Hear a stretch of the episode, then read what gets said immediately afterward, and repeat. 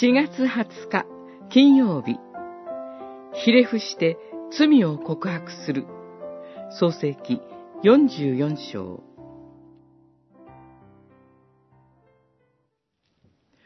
ユダが答えた。ご主君に何と申し開きできましょう。今更どう言えば、私どもの身の証を立てることができましょう。神がしもべどもの罪を暴かれたのです。44章16節再びエジプトに戻ってきた兄たちを、ヨセフはさらに試みます。ベニヤミンがヨセフの銀の杯を盗んだと疑われるような仕掛けをして彼らを責め立てます。その時、兄たちはヨセフの前にひれ伏します。そして、兄弟たちを代表してユダが語ります。ユダは、神がしもべどもの罪を暴かれたのです、と言います。この言葉は、神は私たちの罪を見出した。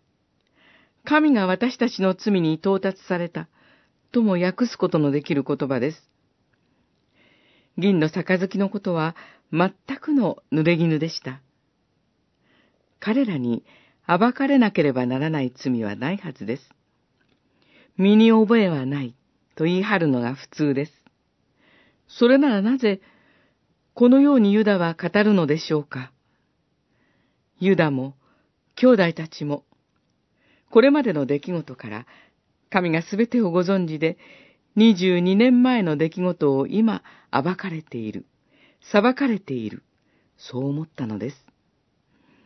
兄弟たちは今、ひれ伏しています。ヨセフが若い日に見た夢が、時を経て実現しています。でも兄たちは、ただヨセフの前にひれ伏していたのではありません。神の裁きの座の前にひれ伏していました。私たちも皆、そうするほかありません。